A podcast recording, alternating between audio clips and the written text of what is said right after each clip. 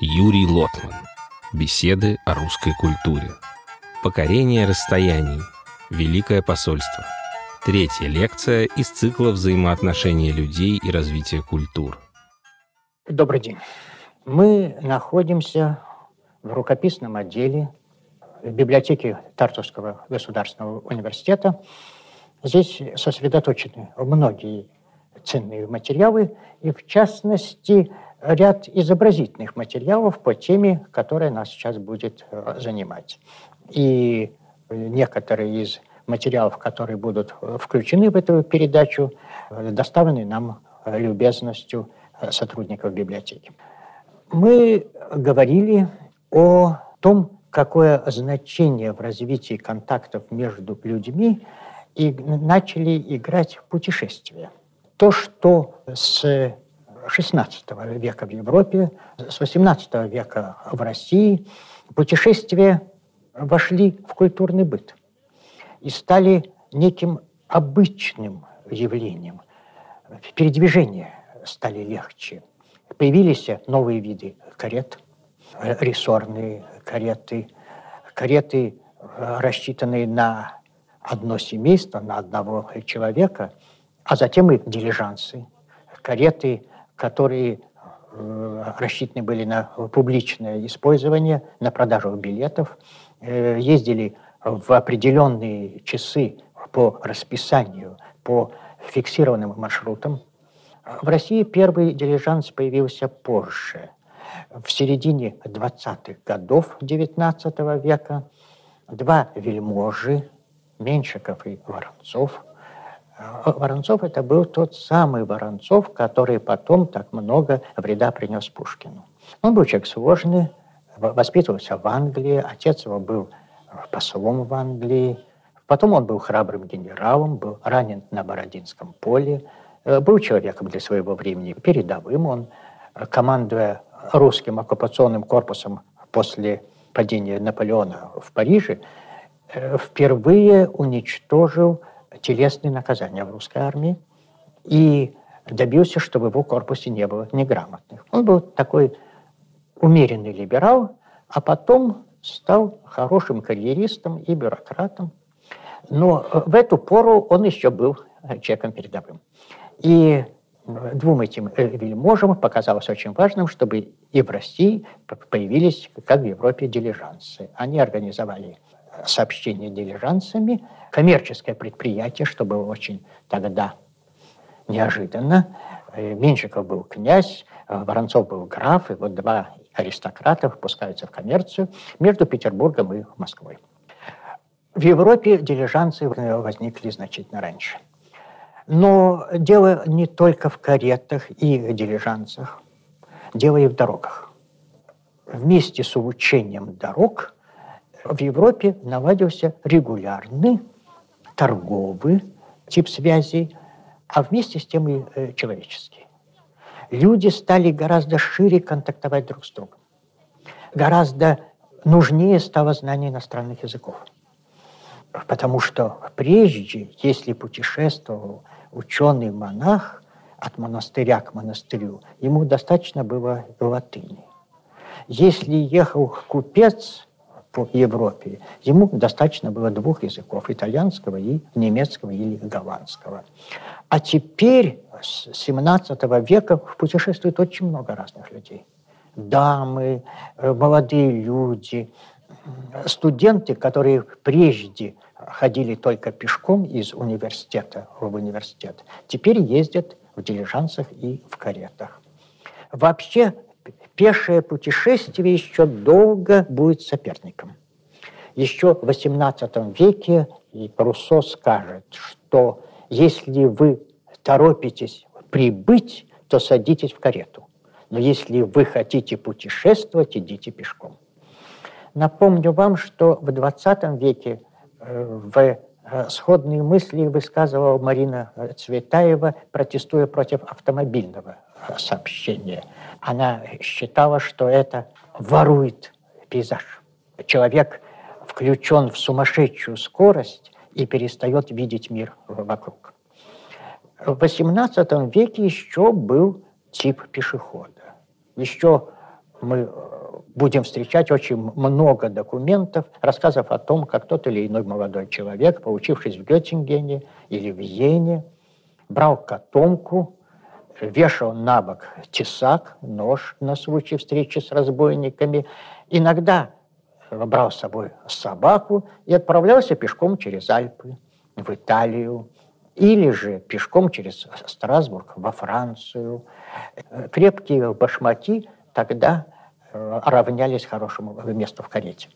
Но все-таки карета вытесняла пеший ход, тем более, что одновременно появилось э, транспортное сообщение. В карету можно было положить чемодан тяжелый. И развивалась почта, что очень важно. Почта из системы иррегулярных гонцов превращалась в регулярный вид связи. Сама слово почта, пост от э, латинского поставлено, позе французское, это нечто порученное, нечто начальством предписанное. И почтой называли и регулярное пассажирское сообщение, это была тоже почта, и регулярное э, сообщение почтальонов, которые возили письма. Как правило, это делали одни и те же кареты. Тот же вот дилижанс, в него садились люди, а кучер, который назывался почтальон, брал с собой кожаный мешок с письмами. В России связи почтовые Э, существовали уже к XVIII веку в достаточной мере развито. Почтовые станции назывались ямы, и ямская гоньба была XVII века вещью довольно регулярной. Но от Западной Европы Россия отличалась отсутствием хороших дорог. Поэтому путешествия проходили все, а, а путешествовали много. И ну, чисто по хозяйственным нуждам. Вот в прошлый раз, если помните, я говорил о том, как крестьяне в начале XIX века какие большие вояжи совершали, а уж дворяне тем более. Да и купцы русские в XVIII веке из Москвы э, ездили регулярно на лейпцигские ярмарки и на другие, и в Нюрнберг ездили в Германии. И так все-таки вся Европа, по сути дела, да и не только Европа, а Евразия, включая Сибирь, все это охвачено было передвижением э, на лошадях, в каретах, на санях. Люди приучались переписываться, деловые, торговые и личные человеческие связи. Сфера контакта исключительно расширилась. И это привело к тому, что XVIII век можно в какой-то мере назвать веком путешествий. Я не буду говорить о великих путешественниках, которые с начала Ренессанса пересекали моря, открывали новые земли и очень сблизили мир. Мир э, не был тогда таким обозримым, маленьким, как сейчас. Вот уже Чкалов пользовался выражением «катнуть вокруг шарика», когда земной шар получил уменьшительный суффикс э, «шарик». Но мир уже не был таким огромным, неизвестным, где за пределом знакомого открывалась сказка, таинственная земля, мир духов, подземный мир, где путешествие всегда означало путешествие в другой мир. Мир стал человеческим, обозримым, и я буду говорить о путешествиях обычных людей. Ну, не все будут обычными, но обычные все-таки путешествия по сухой земле в пределах Европы. Вот как из России в XVIII веке разные люди прокладывали дороги в Европу.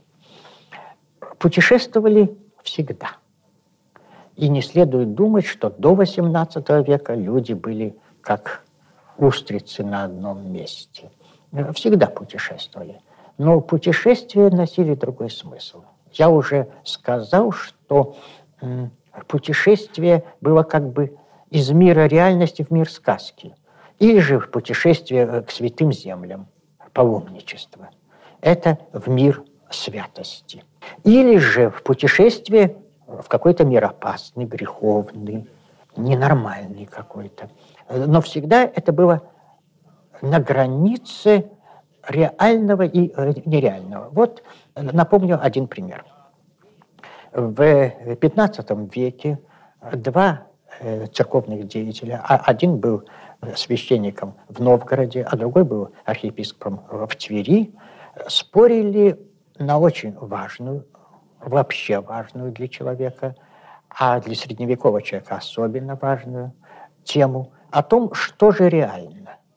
Реальны ли идеи, духи, слова, мысли, не телесное.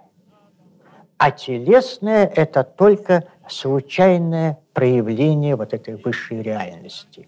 Потому что понятно, что э, земная телесная жизнь и люди, и вещи, все это гниет, разрушается, портится. А мысли, идеи, ангелы, э, сама божественная структура мира, она вечная, она не портится. Значит, она и, и есть истинная реальность.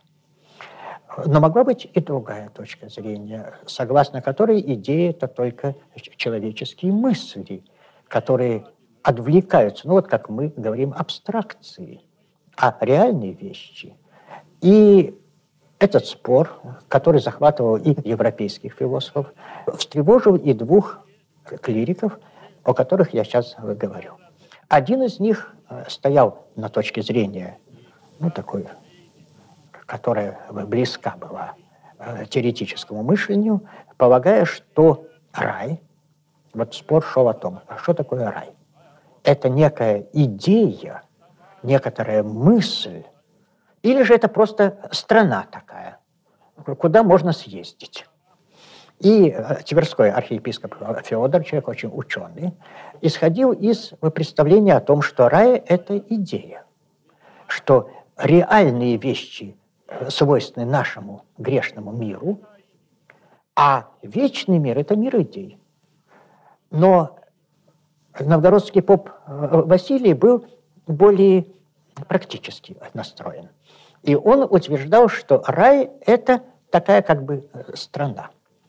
Разница только в том, что вещи, созданные человеком, разрушаются и портятся, а вещи, созданные Богом, э, существуют вечно. Отсюда было и так, в другом тексте рассказ о том, как некий святой человек, попав живым за, за свою добродетель в рай, получил там кусочек райского хлеба. Этим хлебом он мог всю жизнь потом питаться и всех кормить, потому что этот хлеб не кончался. Он был райский. Так вот, поп Василий утверждал, что все, что сделано Христом, все, что божественного происхождения, то вечно.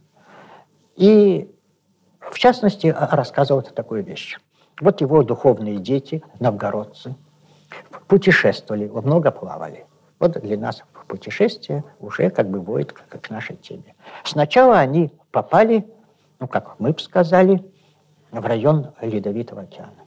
Там были льды, в середине был треск, поскольку утверждал поп Василий, там огромный червь, который, ну, ад изображался всегда на иконах в виде змея с открытой пастью.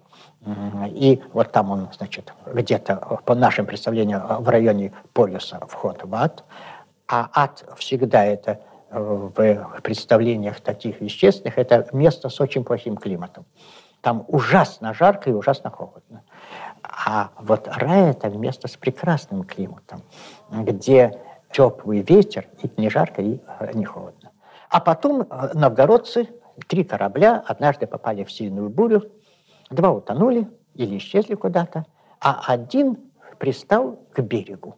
Берег был высокий, корабль встал под берегом, и мачта достигала как раз вершины берега. А с берега, с той стороны, слышался пение, веселье и смех. И капитан послал э, моряка влезть на мачту, поглядеть, что там делается. Моряк влез, посмотрел, засмеялся, всплеснул руками и убежал туда. Он убежал в рай. Тогда капитан послал второго, но предусмотрительно привязал его веревкой за ногу. И когда тот тоже засмеялся, всплеснул руками и хотел прыгнуть, капитан его сдернул. И Абие створися мертв. То есть и в ту же минуту умер. Душа у него убежала в рай, а тело было привязано. И из этого Василий и делал вывод, что вот видишь, братья, рай существует. И по Василий даже бы, наверное, не э, удивился бы, если бы ему на карте показали. Рай на востоке, на востоке. И указывалось, какие реки текут из рая, Ефрат и Тигр текут из рая. Вот. И всякое путешествие было овеяно вот такой дымкой таинственности. А пространство тоже было и опасное, и привлекающее.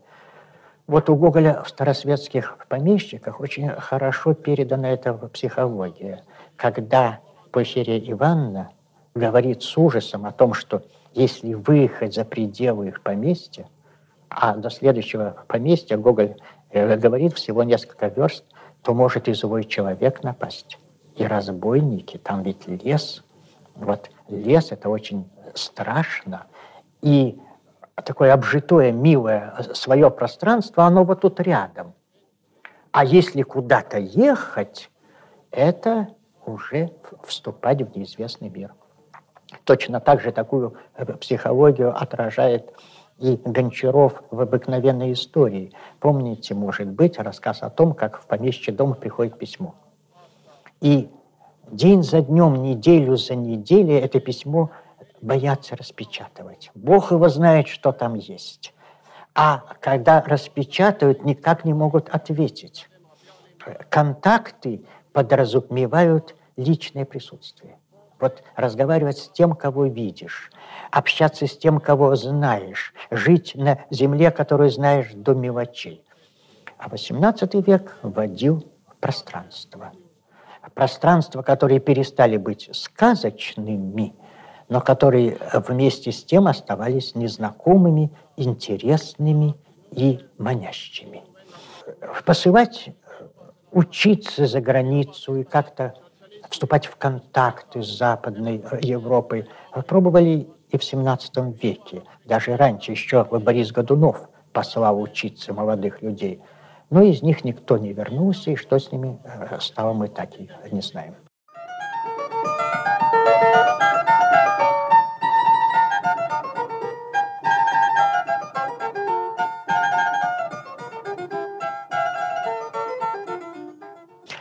Такие регулярные контакты, в общем, начались с эпохи Петра.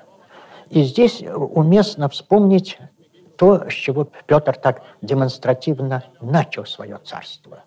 Начал в очень сложную минуту. Шла война, и война тяжелая, с турками, неудачная война. Заговор был открыт э, Циклера.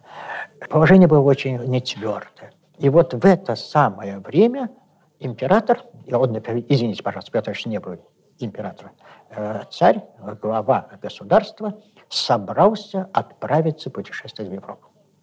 Это вообще было совершенно неслыханно для той поры. Не случайно в народе утвердилась так и оставшаяся легенда о том, что царя в Европе украли, что его подменили, что он в Стокгольме в стекольном, как говорили, замурован в столб и спрятан, а вернулся совсем не он, а Бусурман и Антихрист. Что находило подкрепление в том, что, вернувшись, Петр э, сразу же устроил массовую казнь. Поскольку пока он был за границей, взбунтовались стрельцы, Петр прервал путешествие, он собирался еще ехать в Вену, оттуда, вероятно, в Италию, прервал прискакал в Москву и учинил страшную бойню. Но это пока еще впереди, а вот сейчас он отправился. Это 1697 год, начало марта. Дело растянулось, а потом очень торопились, чтобы по зимнему пути. Путь был длинным. Из Москвы на Новгород, из Новгорода в Псков, из Пскова заехали в Печорский монастырь, оттуда сразу повернули на Ригу.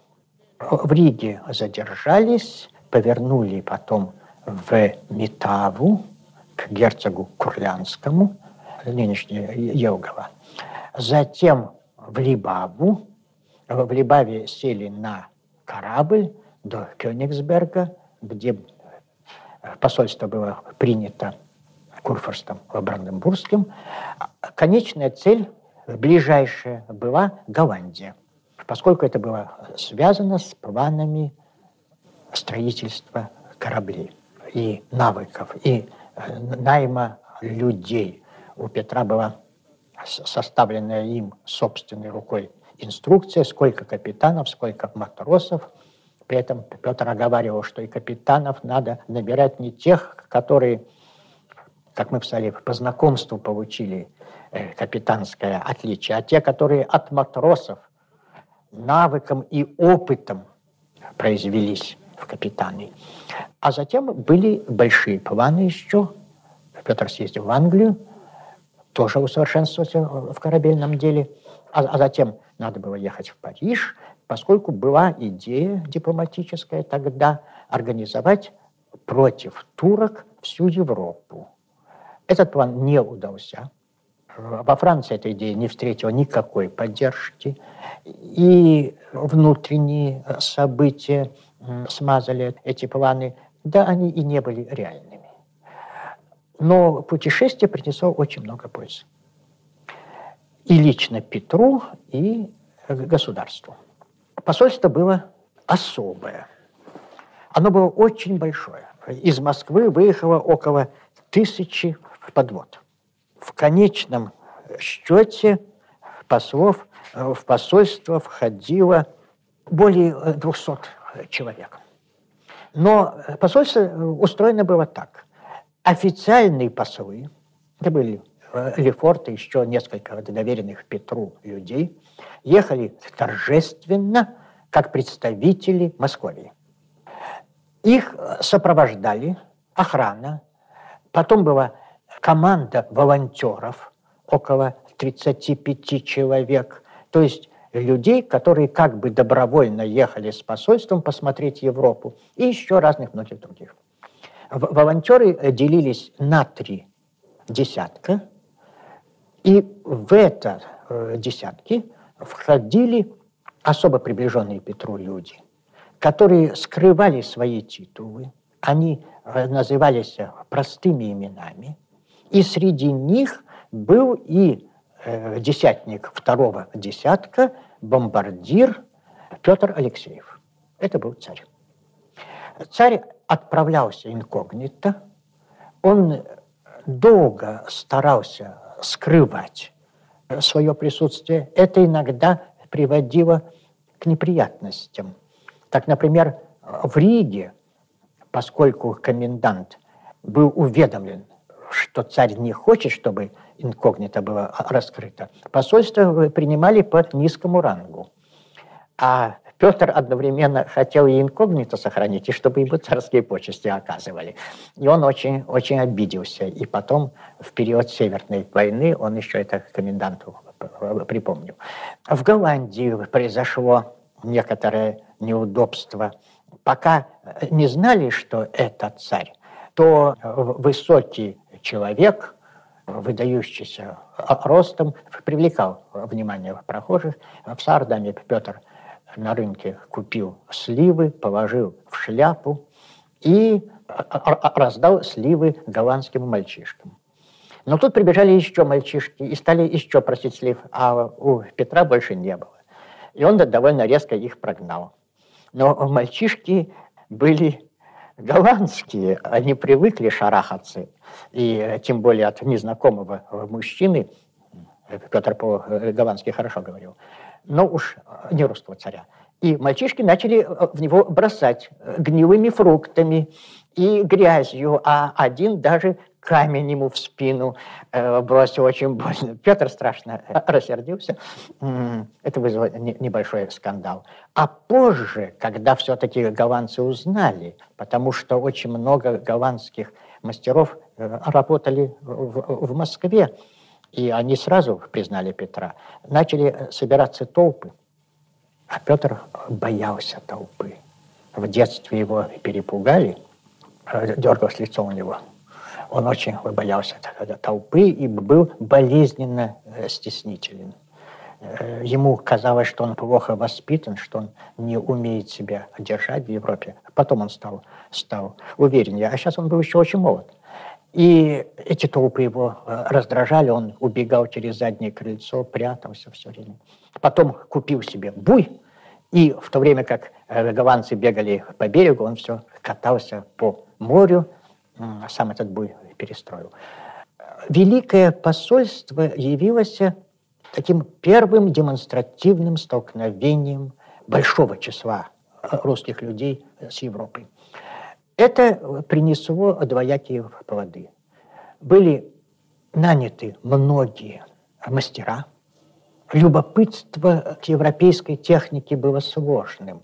Петр сам учился строить корабли, но не только корабли из Метавы князю Рамадановскому, который был объявлен князем Кесарем и остался во главе правительства, Петр прислал подарочек. Топор для палача, для того, чтобы рубить головы. И в одном из писем Рамадановский писал Петру, что подарок опробован. Такие подарочки тоже были. Правда, это была такая мрачная шутка – Рамадановский был очень э, жесток, и, позже Петр ему из Голландии писал «Зверь, долго ли тебе кровь проливать?» Но Петр и сам был хорош в этом смысле, вполне хорош. Но одновременно с столкновением с европейской техникой произошли и бытовые контакты, что было, может быть, не менее важно. И остальной путь, о котором мы сейчас будем в следующие разы говорить, не сейчас, а в следующие разы, это будет путь о бытовом сближении, о том, как люди научаются общаться с людьми, что гораздо, может быть, важнее, чем умение приспособить чужую технику. Что касается второй стороны, человеческих контактов и способности людей очень разных культур, очень разных традиций преодолевать между собой барьеры, то очень интересным эпизодом Великого посольства является встреча Петра с э, Курфюрстиной Бранденбургской э, Софией э, Шарлоттой и ее матерью Ганноверской Курфюрстиной Софией. София Шарлотта была замечательным человеком. Жена Бранденбургского курфюрста довольно заурядного человека, Вильгельма Фридриха III, который был заинтересован в э, дипломатических э, связях с Петром и очень пышно принимал Петра, э, что противоречило идее инкогнито, но с чем Петр смирился. А София Шарлотта была женщина тонкого ума, прекрасно образованная, ученица философа Лейбница – Молодость ее прошла в Париже. Она владела несколькими европейскими языками, была умна, любопытна, знала математику и философию. И известие, что через Бранденбург проезжает вот этот таинственный царь московитов, ее очень заинтересовало. Она не без труда организовала э, встречу. Когда наконец, ей удалось перехватить великое посольство и пригласить Петра в свой замок, Петр страшно смутился, сказал, что он не посол, что он простой человек, что он около часа пришлось его уговаривать. И то он э, согласился на то, что э, встреча будет очень интимная, будет э, София Шарлотта и ее мать, два ее брата, и несколько спутников Петра, и два переводчика. Петр говорил по-голландски, переводчики переводили на немецкий язык. Э, София Шарлотта оставила письма об этой встрече. Вообще э, посольство очень хорошо документировано. Мы знаем очень много деталей. Во-первых, само посольство вело так называемый журнал, дневник. А во-вторых, очень много шпионов вокруг было. Особенно отличались шпионы Венеции, которые добывали каким-то образом сведения о самых секретных разговорах. И переписка венецианских резидентов с Дожем тоже прекрасный источник. Но в основном все-таки письма Софии Шарлотты. Ее впечатления о Петре очень интересные. И я некоторые строчки из них прочту. Моя матушка и я приветствовали его, а он заставлял отвечать за себя господина Лефорта, так это в начале, так как казался сконфуженным и закрывал лицо рукой. «Ich kann nicht, nicht sprechen». Я не могу говорить. Но мы его приручили. Он сел на стол между матушкой и мной, и каждый из нас беседовал с ним на перебой. Он отвечал то сам, то через переводчиков, и уверяю вас, что говорил очень к месту по всем предметам. Моя матушка с живостью задавала ему много вопросов, и он отвечал ей с такой же быстротой. И я изумляюсь, что он не устал от разговора, потому что рассказывали, что такие разговоры не в обычае его страны. Разговор шел очень живо. София Шарлотта отметила, что царь пил мало, что с ним редко бывало. Зато всех кавалеров он, что она тоже отметила, он заставил выпить по шесть стаканов ренского вина за здравие присутствующих там. Когда начались танцы, царь отказался танцевать, у него не было перчаток. Он э, велел их искать по всему поезду, но э, напрасно. Моя матушка танцевала с толстым комиссаром, это был Головин, э, Лефорт с графиней Плятон и так далее. В другом письме она пишет, что царь очень любит музыку, он нам сказал, что сам работает над постройкой кораблей, показал свои руки и заставил потрогать мозоли, образовавшиеся от работы. Вообще на э, образованных дам он произвел очень хорошее впечатление. И София Шарлотта закончила так. Этот государь одновременно и очень добрый, и очень злой. У него совершенно характер э, его страны. Если бы он получил лучшее воспитание, это был бы превосходный человек, потому что имеет много достоинств и бесконечно много природного ума. Петр преодолел свою застенчивость, вел разговор живо и даже потом принял участие в танце. Софию Шарлотту очень насмешила, когда Петр простодушно признался, что он принял китовый э, корсетов немецких дам за ребра. И изумился, что у немок такие жесткие ребра и почему-то идут сверху вниз. Как ни незначительны эти э, детали, они важны. Еще одна маленькая деталь.